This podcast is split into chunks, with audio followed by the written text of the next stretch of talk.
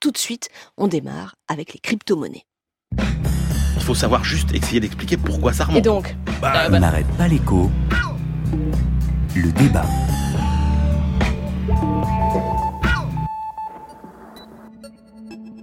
Le Bitcoin et les autres monnaies virtuelles, c'est comme la pilule rouge dans Matrix. Shamat ex-directeur général de Facebook. On entre dans un monde dont on ne sait rien. Mais est-ce que vous avez fait de l'investissement en Bitcoin? Oui, j'ai du Bitcoin dans mon fonds d'investissement. J'ai du Bitcoin dans mon fonds, sur mon compte privé. C'est un truc énorme. C'est pas un phénomène énorme au moment où nous parlons. On sent que ça peut, ça peut se développer. Robert Offel, président de l'autorité des marchés financiers. On a toute une gamme de réponses possibles. Euh, est-ce qu'on est-ce qu'on fait un label? Est-ce qu'on fait une réglementation en dur?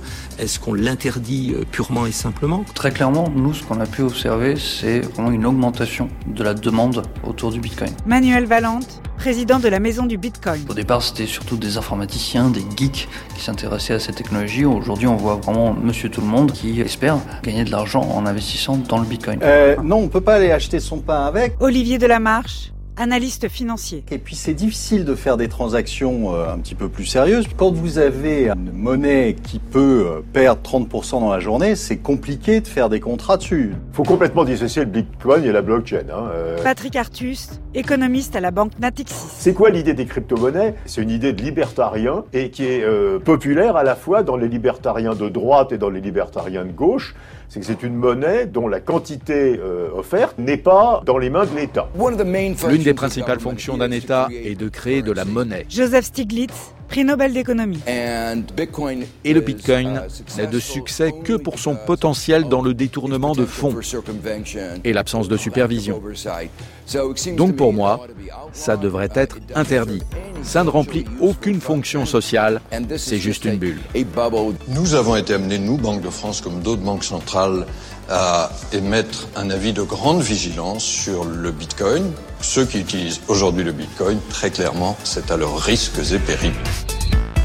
À leurs risques et périls, nous dit donc le gouverneur de la Banque de France, François Villeroy de Gallo. Pour comprendre, Emmanuel Le Chypre, je me tourne vers vous. Il faut commencer par la séquence découverte. hein. Une crypto-monnaie, qu'est-ce que c'est? D'où ça sort? Bah, une crypto-monnaie, euh, c'est une euh, monnaie électronique en fait, hein, qui n'a aucune euh, existence euh, physique, aucune existence euh, réelle, et qui est utilisée finalement pour régler des transactions entre euh, deux parties prenantes sur Internet. Donc ça peut être deux particuliers, ça peut être particulier euh, euh, entreprise.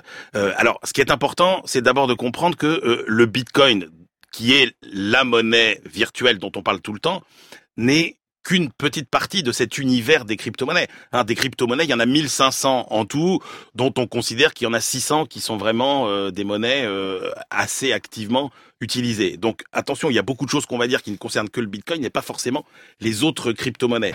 La question que tout le monde se pose, c'est est-ce que c'est des vraies monnaies? Ces monnaies ont les caractéristiques en partie de, de- des vraies monnaies. C'est-à-dire que oui, c'est une unité de compte, c'est-à-dire qu'on peut mesurer euh, la valeur des objets euh, en, en bitcoin ou en crypto-monnaie. Réserve de valeur, bah oui, si vous en avez, euh, forcément, euh, ça a de la valeur. Un peu comme l'or, hein, finalement. Et puis, euh, c'est un intermédiaire des échanges aussi. Sauf que le, ces monnaies, vous ne pouvez pas payer vos impôts avec. Elles ne sont pas reconnues euh, par euh, les États en tant que système de, de transaction euh, euh, officiel. Donc, ça a quand même des attributs d'une vraie monnaie, même si ça n'est pas complètement une vraie monnaie. On parle de monnaie acéphale parce que c'est une monnaie qui n'est pas dirigée par une banque centrale. C'est une monnaie qui n'a pas de Acéphale de, sans tête, ouais. sans tête, c'est-à-dire Mm. qui n'a pas derrière elle la crédibilité d'un pays, d'une banque centrale. Euh, donc, ça n'est pas en ce sens une véritable monnaie. Alors, Christian Chavagnier, un peu plus sur l'histoire quand même. Moi, j'ai la même question pour le Bitcoin que pour euh, les toupies, les spinners dans la cour de le récré. Qui a créé ça Euh, Qui est Satoshi Nakamoto? Personne ne le sait. C'est un des problèmes d'ailleurs du Bitcoin. En 2009, euh, ce développeur, cet ensemble de développeurs informatiques, euh, on ne sait pas qui se cache derrière, ont décidé de mettre un algorithme à disposition de qui voulait s'en saisir, en disant voilà, nous, on a créé une nouvelle monnaie, comme d'e- Emmanuel vient d'en expliquer le principe. Euh, c'est très simple. Au lieu que ce soit une banque centrale qui dirigent euh, l'ensemble de la création monétaire, ou au lieu que ce soit des banques privées qui fassent de la création monétaire, bah c'est nous, le réseau de tous les ordinateurs qui vont être intéressés par ce processus, qui allons créer de la monnaie. Euh, si vous arrivez à euh, enregistrer une transaction, puis une autre, puis une autre, puis une autre. Vous allez les rassembler tout ensemble, mettre dans une boîte. Alors ils appellent pas ça une boîte, ils appellent ça un bloc. Et puis vous produisez des blocs après des blocs, donc ça fait des chaînes de blocs. C'est pour ça qu'on dit que les crypto-monnaies s'appuient sur la blockchain ou le blockchain, des chaînes de blocs qui sont créées par les utilisateurs. Et c'est un peu comme si vous aviez un grand livre dans lequel on mettait toutes les transactions. Je vous en vends, j'en vends Emmanuel, Emmanuel en achète à Sandrine, etc. Et dans ce grand livre où il y a toutes les transactions, tous les ordinateurs, en gros, tous les nœuds d'ordinateurs qui participent, ils ont tous le grand livre des transactions. Ce qui fait que c'est pour ça qu'on vous dit que c'est c'est une crypto-monnaie qui est très très sûre parce que si vous voulez tricher, il faut être capable d'aller sur tous les nœuds d'ordinateurs qui sont partout dans le monde entier pour changer la transaction, pour dire bah, j'en ai plus que ce que j'en ai en fait. Donc c'est pour ça qu'on vous dit que c'est euh, cette monnaie, elle est cryptée puisque les échanges d'informations, enfin pas vraiment les échanges d'informations, mais les, les, euh, les, personnes qui participent à ce nœud de réseau, on ne sait pas qui c'est, on ne sait pas où ils sont dans le monde. Et comme tout le monde a la même information, si vous voulez changer une information pour tricher, il faudrait la changer sur tous les nœuds de réseau. C'est impossible, bien sûr. Oui, Emmanuel Alors, euh, il, faut comprendre, pour essayer d'expliquer euh, comment se fabrique ce, Bitcoin, en fait, c'est un peu le principe de la mine. Hein, C'est-à-dire que vous avez effectivement euh, des mineurs qui sont donc des, informaticiens qui essayent de résoudre finalement des espèces d'énigmes qui leur donnent le droit de, de, de trouver une pièce. Donc en gros, comme autant euh, des chercheurs d'or quand vous creusiez le sol pour trouver une pépite, bah là vous avez des ordinateurs qui cherchent un peu partout à résoudre des énigmes et dont la récompense est euh, ce fameux Bitcoin. Et les créateurs d'ailleurs ont limité hein, potentiellement la quantité de Bitcoin en circulation à 21 euh, millions. Il y en a 18 millions aujourd'hui qui ont été trouvés en quelque sorte. Et donc, il y a 21 millions de bitcoins. Et une des raisons pour lesquelles euh, il est disponible en quantité limitée, à la différence d'une monnaie euh, banque centrale, d'une monnaie euh, officielle. C'est d'abord que quand vous dites qu'il y a une quantité limitée d'un objet, forcément vous créez un effet de curiosité et un effet de rareté qui fait que bah, vous voulez être parmi les premiers euh, euh, à en avoir. Et puis il y a une dimension plus philosophique hein, dans l'idée que vous avez une quantité finie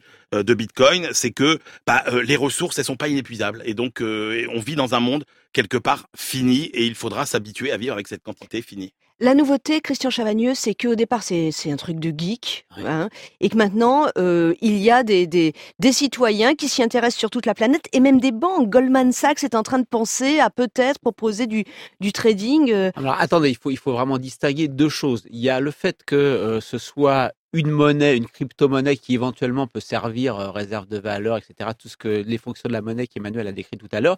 Et il y a le blockchain, qui est une façon de pouvoir s'échanger des informations de manière rapide et sûre. Et là, les banques s'intéressent au blockchain, la possibilité d'échanger des informations de manière sûre, pas forcément au Bitcoin et à la spéculation qu'il y a sur, sur les monnaies virtuelles. Aujourd'hui, vous voulez faire du commerce international avec l'Iran, par exemple, ou avec des pays lointains, il faut scanner, il y a plein de choses que vous devez mettre euh, et que vous devez envoyer à droite à gauche partout dans le monde. Avec le blockchain, on va pouvoir faire ça de manière plus rapide, plus sûr. Oui, il faut distinguer la technologie. Et le, blockchain peut permettre d'envoyer des informations de manière très sûre partout dans le monde sans forcément de créer de monnaie avec. Ce qu'a fait euh, le fameux Satoshi Nakamoto, c'est de dire, en plus, comme l'a expliqué Emmanuel, il y a des gens qui vont être des têtes de réseau. Ces têtes de réseau, on va les récompenser en leur donnant du Bitcoin. Mais vous pouvez très bien utiliser la technologie d'échange d'informations. Mais alors où est le problème, Christian? Pourquoi est-ce que là on dit c'est une bulle, euh, euh, c'est un actif, c'est le ah bah, problème de l'actif spéculatif une, bulle, Ça monte, ça descend. Une bulle, c'est facile. Imaginez que demain les États-Unis produisent l'ensemble des biens dont on a besoin. On va tous avoir besoin de dollars. Donc le prix du dollar par rapport aux autres monnaies va monter. C'est normal, on en veut. Là, le Bitcoin, ça sert à rien. Honnêtement, acheter des choses en Bitcoin, c'est complètement idiot. Vous pouvez aller sur un site internet, acheter des choses en euros. Là, vous allez transformer vos euros en bitcoin pour les payer sur le site internet sur lequel vous pouvez y aller directement en euros sans passer. Pour... Bah, l'intérêt, c'est euh, plus la spéculation. C'est pas non plus une mesure de la valeur. Aucune entreprise n'a des prix en bitcoin. Tout le monde fait des prix en euros, pas en bitcoin. Donc c'est pas vraiment, à moins de transactions absurdes, une mesure de valeur ça n'existe pas. Ça, il reste ce que les économistes appellent la réserve de valeur, mettre de l'argent de côté en spéculant. Et ça n'est que ça, le Bitcoin. Une grosse bulle spéculative, ça valait Un bitcoin, ça valait 1000 dollars au 1er janvier 2017, ça vaut 10 000 dollars aujourd'hui. Il n'y a pas de besoin de bitcoin pour aller jusqu'à pour aller jusqu'à 10 000 dollars. C'est une monnaie qui sert absolument à rien. C'est une monnaie de spéculation. C'est une monnaie de spéculation hyper dangereuse. Pourquoi c'est hyper dangereux? Parce que euh, la volatilité est très forte, parce que la détention de bitcoin est très concentrée et on ne sait pas qui a le maximum de bitcoin. Le Financial Times a donné ces, ces, euh, ces informations cette semaine. En 2017, 37, années, 37% des bitcoins en circulation ont changé de main, 22% sont restés détenus par des investisseurs stratégiques et les 40% qui restent, on n'en sait rien, on ne sait pas où ils sont passés, on ne sait pas qui les détient, on vous dit que c'est sécurisé, sauf que vous avez une recherche qui a été publiée cette semaine qui montre que la spéculation qu'il y a eu en 2013 euh, sur le Bitcoin a été réalisée par deux traders, deux seulement, non autorisés, non autorisés par l'ensemble du circuit. Donc euh, vous avez euh, ces bitcoins, vous les détenez dans des portefeuilles électroniques, ils sont hackés en permanence. Donc vous voyez que c'est pas sécure. Et il y a des euh, levées de fonds, volatile. les fameuses ICO, hein, fameuse les, ICO, entreprises qui lèvent des de fonds, et puis vraiment. parfois certains qui partent avec l'argent, C'est complètement, enfin, avec le bitcoin. c'est complètement marginal, c'est complètement marginal, et les gens qui l'utilisent aujourd'hui ne l'utilisent que pour de la spéculation dans des bulles. De la spéculation. Non, pas- Emmanuel Le fait aussi pour contourner. ce- Vous avez dit vous-même pas de non. banque centrale. Oui, de- d'accord, mais ça, honnêtement, euh, encore une fois, je pense que ça, c'était vrai au début. C'est vrai que le Bitcoin, au début, a été utilisé par des gens qui allaient euh, faire des transactions frauduleuses sur le darknet, etc. Mais comme, je veux dire, encore une fois, on a parlé de ruée vers l'or, on a parlé de pionniers. Cet univers-là, au début, c'est un univers de, de, de, de voyous, de bandits. C'est le Far faut, West. il faut être euh, C'est le Far ouais, West. ouais. Aujourd'hui, c'est plus le cas. Si. Aujourd'hui- non. Pour le Bitcoin. Aujourd'hui, si vous allez, aujourd'hui, vous voulez acheter du Bitcoin, vous êtes obligé d'aller en acheter, de, de remplir euh, les conditions qui sont les mêmes que pour ouvrir un compte sur euh, n'importe quelle banque en ligne. Sauf que c'est anonyme, a-. Après, on peut. Non, c'est pas si anonyme que c'est plus si anonyme que ça. Ça, c'est pas vrai. Alors qui après, détient les bitcoins alors? après- On ne sait pas. Pourquoi on ne sait pas? Si, mais on le sait avec des, on le sait parce qu'il y a, il y a, on sait, euh, on a les adresses électroniques, on sait qui. Mais on ne sait pas qui est derrière. On sait qui. Bah oui, mais comme euh, comme euh, on sait pas euh, qui est derrière euh, euh, des comptes. euh, Ah, si la Banque de France veut le Suisse, savoir, elle peut le savoir. Là, si elle veut savoir qui détient les bitcoins, elle ne sait pas. Bah, on peut le savoir avec les adresses. Aujourd'hui, euh, si je suis pas d'accord. Alors avec ça. justement, les régulateurs, plus- ils ont dit quoi beaucoup plus. Et puis après, alors la spéculation aujourd'hui, oui, effectivement, il y a de la spéculation, mais comme il y avait de la spéculation euh, sur l'or. Après, je pense qu'il faut voir plus loin que ça. Euh, Il y a quand même un intérêt à ces, à ces, à ces crypto-monnaies. D'abord, c'est que c'est des coûts de transaction qui sont beaucoup plus faibles que les monnaies normales. Christian l'a dit. C'est 1%. Non, non, j'ai pas dit ça. C'est 1%. Euh, bah si, Christian a dit que c'était plus simple euh, quand on voulait faire des Ah échanges oui. entre pays. Aujourd'hui, 3%, Non, la blockchain, euh, pas le 1% au lieu de 3%, euh, c'est avantageux. Et puis surtout, ça va être la monnaie qui va être utilisée, enfin les crypto-monnaies, encore une fois, pas de Bitcoin. Les crypto-monnaies, c'est les monnaies qui vont être utilisées pour toutes les transactions entre objets euh, dans lesquelles l'humain n'interférera même plus. Voilà, c'est ça l'idée du nouvel ordre monétaire oui, a quand 2.0. même- C'est juste un quand même- fantasme ou il y a quelque chose de non, ça c'est quand même très, c'est- c'est très intéressant de voir que demain il y a tout un tas de choses qui vont se faire sans l'intervention humaine et notamment des transactions. Et les crypto-monnaies sont euh, les, les bonnes choses. Moi, je ne crois pas au Bitcoin euh, parce que le Bitcoin c'est dépassé, c'est trop coûteux. Euh, il faut dire que euh, l'extraction du Ah, Bitcoin consomme une énergie absolument considérable. hein. L'extraction du bitcoin, c'est juste que des ordinateurs tournent, c'est ça? Oui, c'est Oui. des ordinateurs tours, sauf que ça consomme la quantité euh, d'é- d'électricité d'une famille américaine pendant euh, une semaine. Pour, Hein, pour, que- pour euh, miner un bitcoin, pour miner c'est un ça? Bitcoin. L'équivalent, la production de bitcoin, pardon, juste pour couper, prie, la Christian. production de bitcoin dans le monde aujourd'hui, c'est l'équivalent de la consommation électrique du Maroc. Exactement. Et en plus, vous avez des possibilités limitées de transactions. C'est 7 Ouais. transactions par seconde. Quand vous allez sur Visa, par exemple, les cartes bancaires, c'est 50 000. Donc, vous voyez, il y a des limites au système. Ça, c'est le Bitcoin. Mais les autres crypto-monnaies sont pas faites comme ça. Moi, je pense qu'elles ont un avenir. Et euh, effectivement, là, on est dans les dans les folies du début. Mais mais mais je pense qu'il faut pas jeter le bébé avec l'eau du bain. Non, mais j'aimerais bien qu'on termine quand même sur cette idée, qu'on la creuse un tout petit peu. C'est donc l'avenir, dites-vous, Emmanuel, de monnaie pensée sans État. Mais ça, c'est une non, première mondiale. C'est, c'est, c'est historique. Une monnaie sans Mais il y a eu État. des bah, où il Et y avait sans banque centrale et sans régulateur. Les premières monnaies étaient des monnaies privées, hein, c'était pas des monnaies, Bah ouais. c'était pas des monnaies publiques. Et ça, c'est un rêve, c'est juste un rêve de technophile complètement idiot à mon sens. Libertarien, disait Bah, Patrick Artus. Euh, euh, libertarien, voire anarchiste, parce que libertarien, ce serait dégager de toute autorité centrale, mais là, c'est aussi dégager le- la, possibilité de création monétaire par les banques. Donc, c'est ni dépendant des banques, ni dépendant des, autorités monétaires centrales. C'est complètement anarchiste. C'est on va vous, on va vous faire croire qu'il existe une monnaie qui est pas sociale et qui est pas politique. C'est complètement idiot. S'il n'y a pas de rapport de force dans le Bitcoin, tout le monde est en train de, de produire avec sa force informatique. Pas du tout. Euh, Emmanuel l'a rappelé, euh, il n'y a pas la possibilité de créer euh, beaucoup d'argent parce qu'on ne veut pas que les, les, autorités monétaires ni les banques créent beaucoup d'argent. Donc ça a été limité à 21 millions. Mais le chef technique de Bitcoin, demain, s'il décide qu'il y en a 45 millions, il peut y en avoir 45 millions. Donc lui, il a le rapport de force positive. Attendez, deux, l'inégalité dans la production de Bitcoin. C'est important. Il faut avoir des gros systèmes informatiques pour le produire et pouvoir gagner des bitcoins. Et enfin, vous avez les monnaies parallèles. La pêche à Montreuil, par exemple. Eh bien, les technophiles avec leurs gros ordinateurs, eux, ont les moyens de faire pro, de, de, de développer le bitcoin, alors qu'à la pêche à Montreuil, c'est difficile. C'est un gros monde d'inégalités avec des intérêts cachés opaques. Ça fait gagner beaucoup d'argent à certains. Une poignée de secondes pour vous, Emmanuel, pour conclure sur. Mais c'est le monde dans lequel euh, on s'interroge sur la nécessité d'avoir encore ce qu'on appelle des tiers de confiance. C'est-à-dire que ce monde de la blockchain, c'est le monde dans lequel vous n'avez plus besoin euh, de notaire pour sécuriser une transaction. Euh, la technologie, euh, oui, la crypto-monnaie, non. dans lequel vous n'avez plus besoin d'une banque pour faire des transactions financières.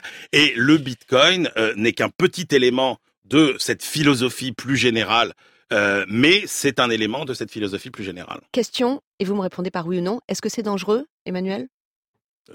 À vos risques et périls, dit François Villeroy de Gallo. Bah pour euh, pour euh, pour euh, comme ça, si vous espérez gagner beaucoup d'argent, oui, c'est dangereux, mais comme n'importe quel placement spéculatif. C'est pas dangereux, c'est très dangereux.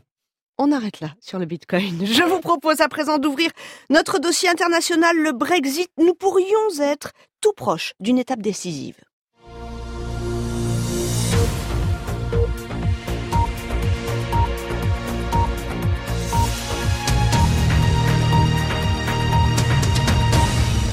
Bonjour Antoine Gignot. Bonjour. Antoine, vous êtes le correspondant de France Inter au Royaume-Uni. Alors au final, combien va coûter ce divorce? Ces derniers jours, les esprits ont été préparés. On parle de 45, 50, voire 100 milliards d'euros. Les Britanniques, eux, attendent en fait lundi pour savoir. Oui, parce que c'est lundi que Theresa May doit rencontrer Jean-Claude Juncker, le président de la Commission européenne, et la première ministre britannique dévoilera probablement dans l'après-midi un chiffre ou au moins une méthode de calcul de la facture du divorce en répondant à plusieurs questions. Faut-il prendre en compte les futures retraites des fonctionnaires européens qui ont travaillé pour le Royaume-Uni?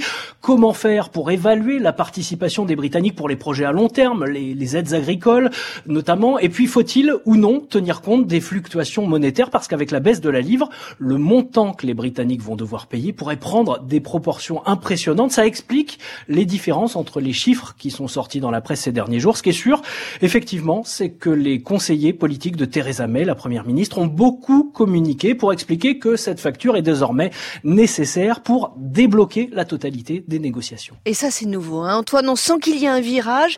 Et, et cet accord, il faudrait le présenter dès lundi pour pouvoir annoncer, dix jours plus tard, l'ouverture de négociations sur le commerce. Ça, c'est peut-être la question number one pour Londres. Quel accès au marché européen pour le Royaume-Uni?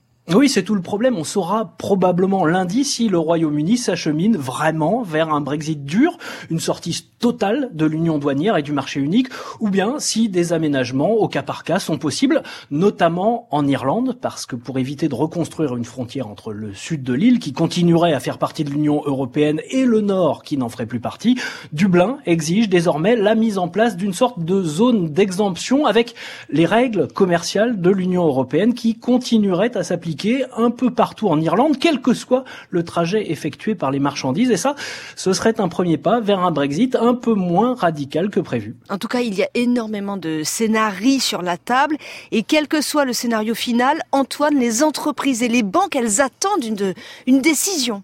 Oui, la, la, Confédération britannique du patronat, CBI, a même lancé un ultimatum au gouvernement britannique. S'il n'y a pas d'avancée dans les négociations dans les semaines qui viennent, plusieurs centaines d'entreprises pourraient faire le choix de quitter le pays. Il y a d'ailleurs eu plusieurs annonces de relocalisation en Europe, avec des ouvertures de postes en France, notamment pour plusieurs groupes bancaires, HSBC, JP Morgan, Morgan Stanley, Schroeder pour les infrastructures. Ça fait plus de 2500 emplois au total, sans compter évidemment ceux qui partent ailleurs, vers le Luxembourg, vers l'Allemagne, vers l'Espagne.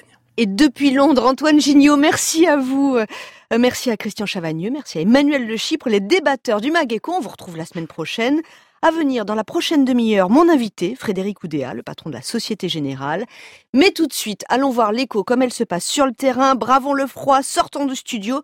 Nous voilà à Bordeaux pour comprendre l'équation Airbnb.